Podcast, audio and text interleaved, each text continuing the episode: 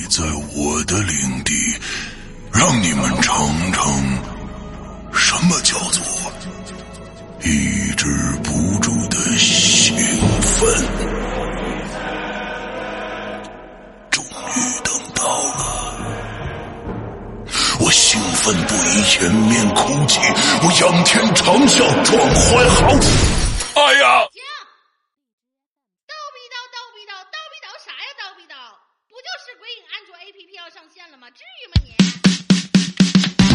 没错，日盼夜盼的鬼影安卓 APP 终于要上线啦！全新界面设计，全新会员分类管理模式，全新施阳曼尼购买系统，全新自定义清单功能，让你全情投入到鬼影人间为你营造的全新氛围中去。你喜欢惊悚刺激吗？你喜欢烧脑悬疑吗？你喜欢主播的私密聊天吗？你喜欢鬼友的灵异经历吗？那就赶紧来下载吧！二零一九年二月五日大年初一，《鬼影人间》安卓 APP 正式上线。百度应用市场、腾讯应用宝、三六零手机助手、小米应用商店等主流应用商城搜索“鬼影人间”或关注“鬼影人间”新浪微博置顶，扫描二维码即可下载哦。二零一九，让我们听点好听的故事吧。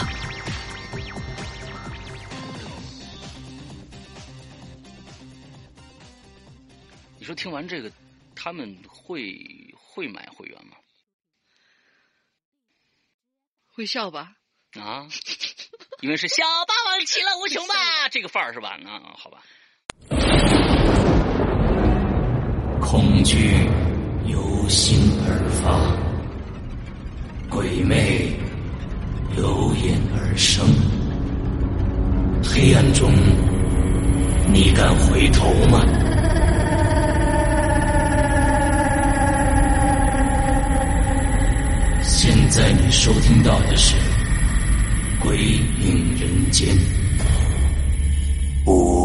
凶灵，作者周德东，由刘世阳播讲，第一集。小公躺在松软的大床上，香甜的睡着。被子外边露出一张雪白的脸和一条雪白的胳膊。已经是深夜了，突然呢，就响起了一阵歌声。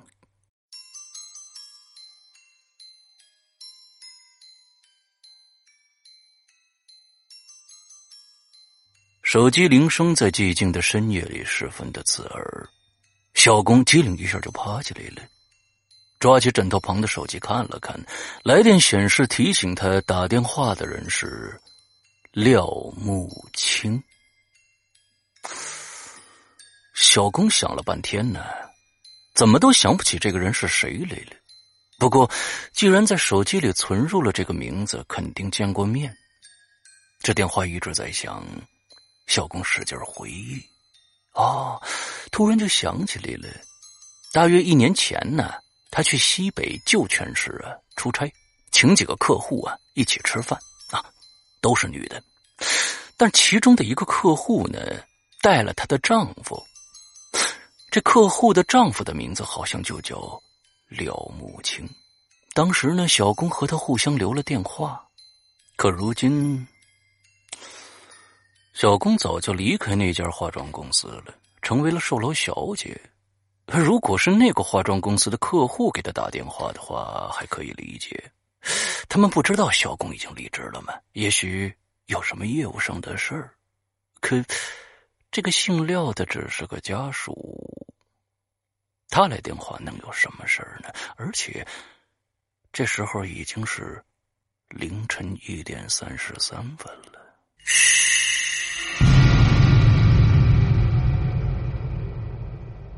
小工的手指一直没有按下去，终于，电话铃声就停了。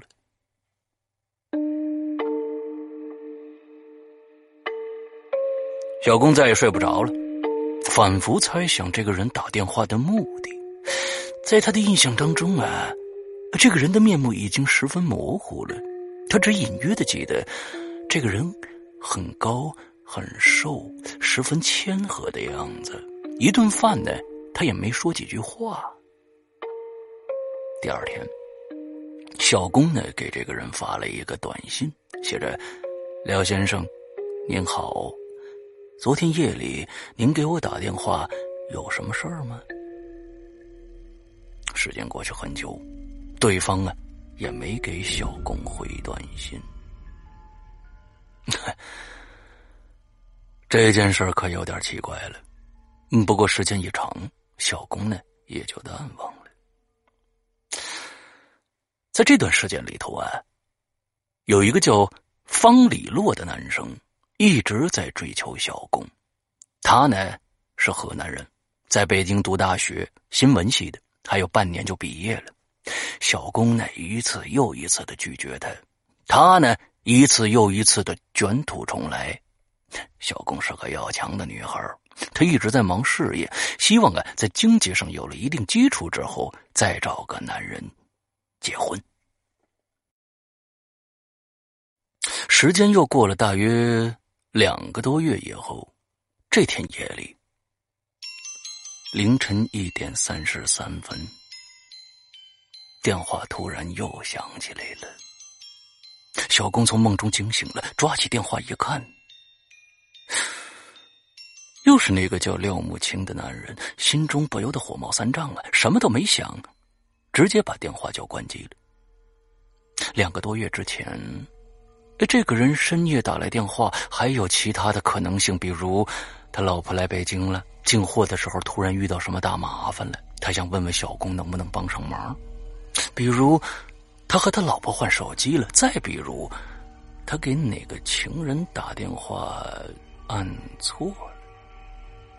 可两个月之后，他又深更半夜打来了个电话，这只有一个答案了，那就是骚扰。这小工。和廖木青只有一面之缘，并不熟悉。这两个人的关系呢，也是七拐八绕的，又相隔千里之遥。他为什么偏偏要来骚扰小公呢？小公无论如何也想不通。接着，小公又失眠了，是越想越气，想把这个人的号码啊加入黑名单。可在手机里找了半天，也没找到黑名单这个功能。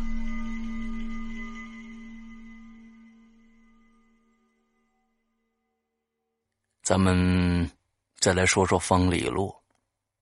那方李洛特别喜欢小工，他经常呢给小工打电话，约他看电影啊、吃西餐呐，啊，都被小工拒绝了。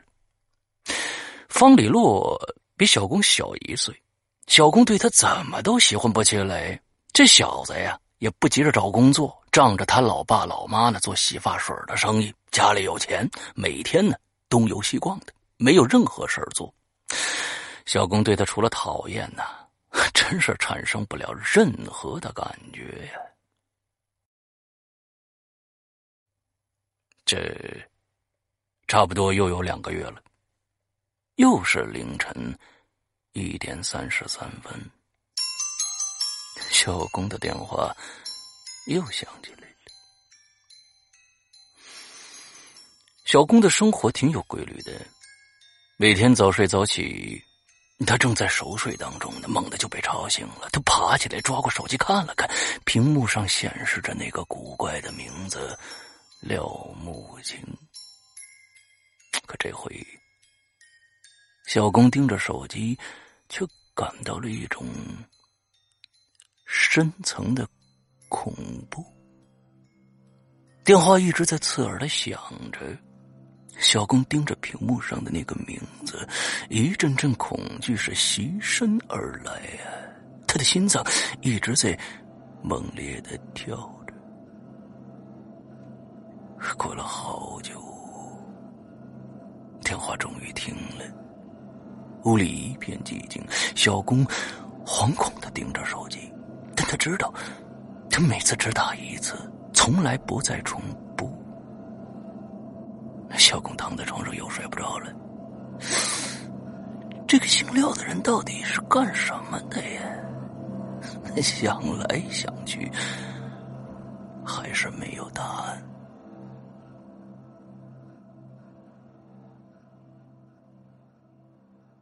第二天上班之后，小工就想打听一下这个人的底细，可是翻来找去，那些化妆品客户的名片呢，早就散失了，他根本联系不上他的老婆。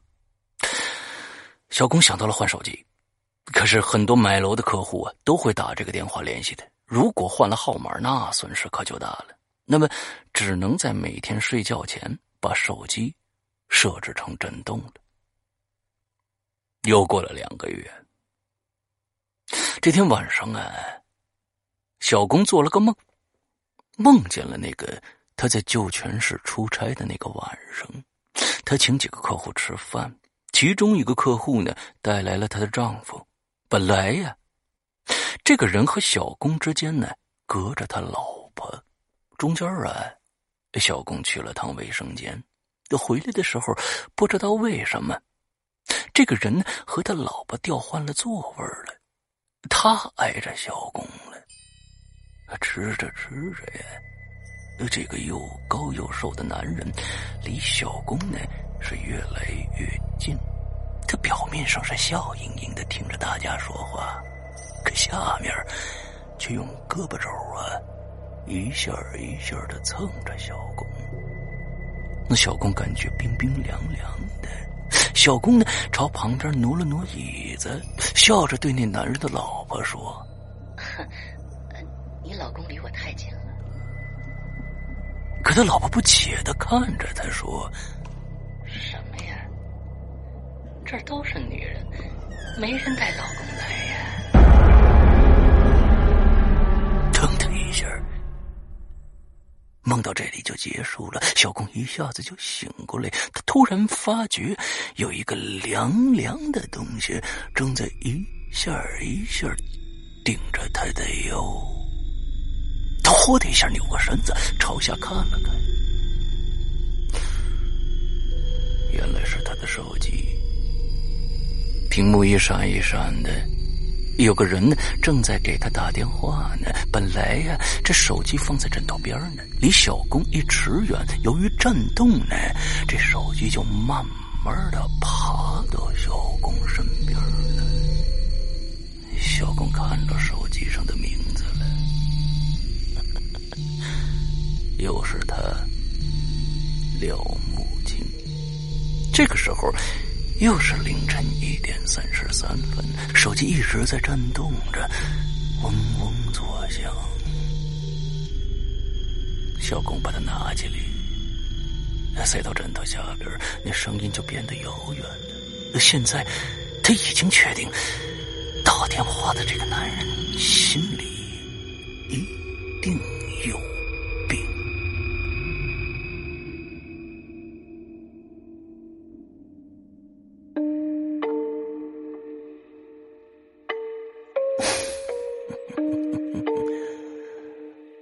生理疾病都是一致的，可心理疾病却各有各的症状。可以说，心理疾病的种类多如牛毛，每一种都有独特的根源，深不可测。小公更无法知道打电话的这个人，这算什么病啊？手机不再震动了。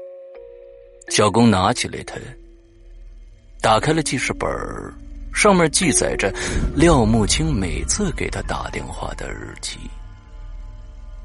二零零八年三月十四号，二零零八年五月九号，二零零八年七月十一号，二零零八年九月十二号。通过反复观察。小工终于总结出了一条规律：这些日期都是单数月份的第二个星期五。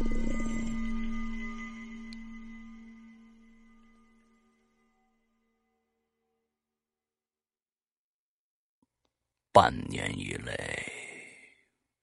这个莫名其妙的电话给小工造成了很大的心理阴影，业绩不断的下滑。这一天呢，他上班之后没心思联系客户，就想到了一直在追求他的那个男孩子。他拿起电话呀，就给方李洛打了个电话，讲了这件怪事儿。这方李洛在电话里就说了：“哎呀，你把他电话号码给我，我骂他一顿。你是这小孩子才干的事儿呢。那那那我就去西北揍他一顿。那是大孩子干的事儿。”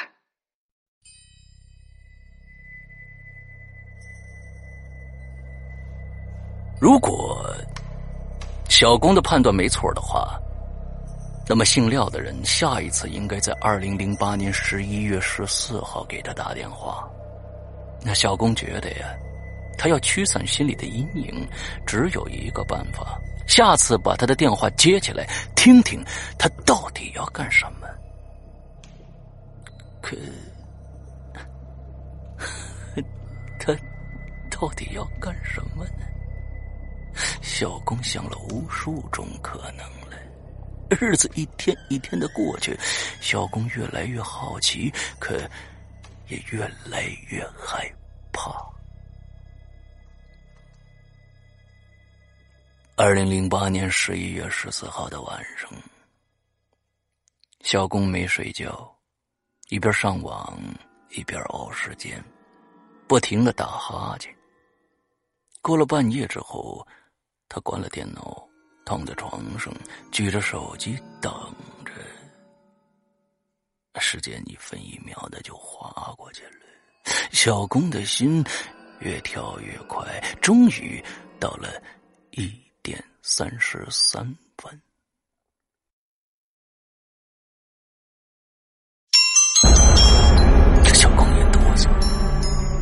手机差点掉在床上了。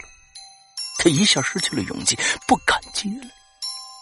电话响了好久，小工一咬牙按了接听键，接着颤颤的说：“喂，你好。”里边没人说话，小工的心缩紧了，大声的说：“喂，哪位啊？”这时，对方说话了。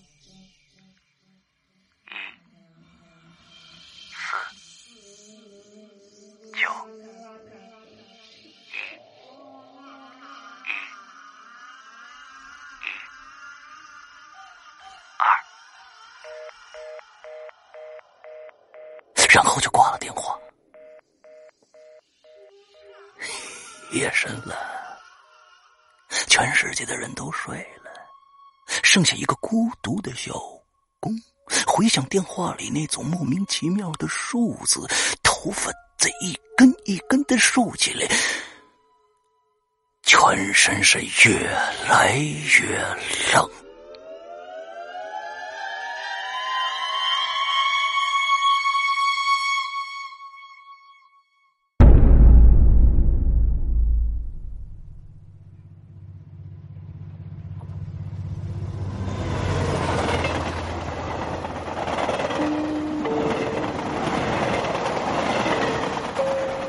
方里洛坐上了火车。昨天呢，小公约他喝茶，交给他一个任务，什么任务呢？去救全，争取找到这个姓廖的人，确认他是死了还是活着呢？如果活着，就想办法接近他，了解他，然后啊，把他的一切举动报告给小公。这方里洛能为小公做事，十分高兴啊。今天就离开了北京，奔赴酒泉了。方里洛掌握的所有信息呀，是一家中型美容院，名字不详，老板呢叫张什么梅，啊，她老公呢叫廖木青，体态瘦高，电话号码啊和给小工打电话的号码是吻合的。到了酒泉，方里洛包了一辆面包车。满城奔走，终于在傍晚时分找到了一家丽人美容院。服务员告诉他，这家美容院的老板呢叫张贤美，她老公啊姓廖。方李洛呢就借理发之机跟理发师聊起来了。一点点了解到啊，张贤梅的老公啊，在一家广告公司工作，负责文案。第二天上午，方里洛匆匆租了一间房子住进来，下午呢，就以求职者的身份走进了这家公司。经理说呀，他们现在不招聘。方里洛提出呢，他希望在这儿实习，不要薪水。呵 呵这毕竟方里洛是北京的大学生啊，又不要任何的报酬。呃，经理呢，占了个便宜，马上就同意了。就这样，方里洛在这家公司留下来了。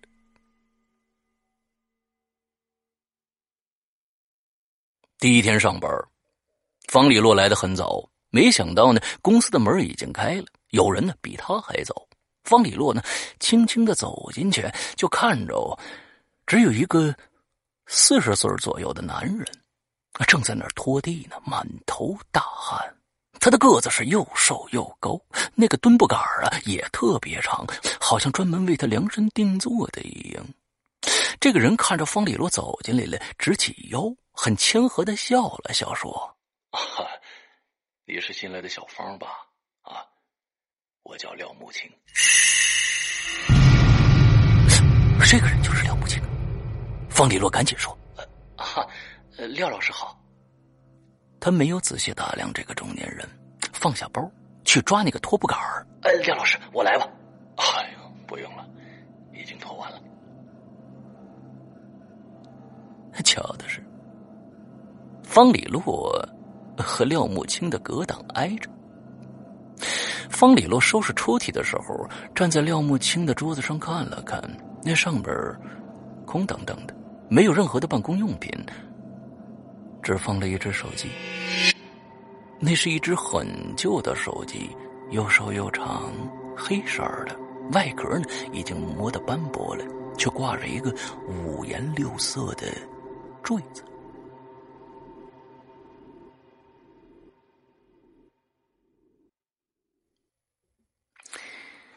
方里洛在这个公司没什么具体工作。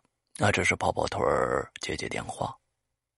第一天呢，方立洛就发现廖木清用的电话，并不是小工深夜接到的那个号码。接着呢，方立洛就向小工报告了这个情况。小工就说：“呀，哎，你找机会问问他，过去那个号码去哪儿了？”啊，行。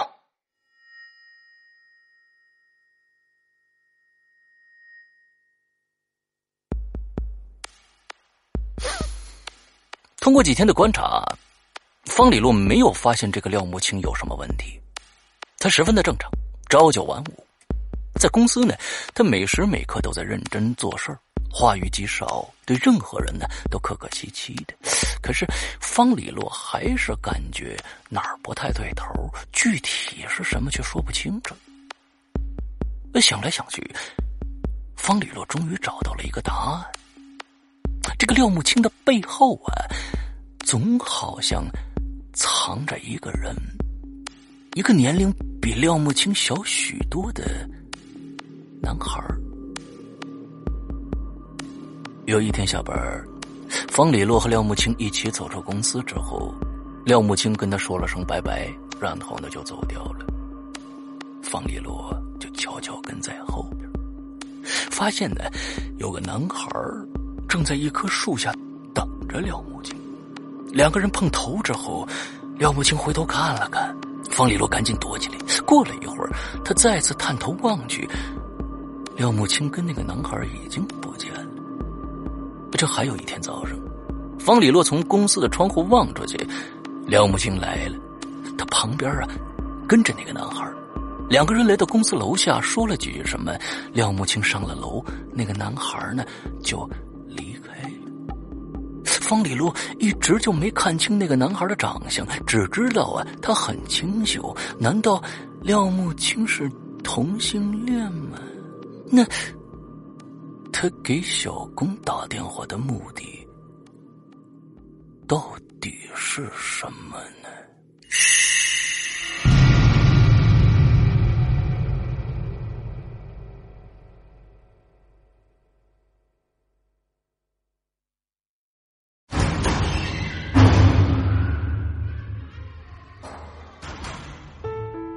刚刚你收听到的是《鬼影人间》惊悚系列音乐剧，更多精彩，请关注新浪微博“鬼影人间”。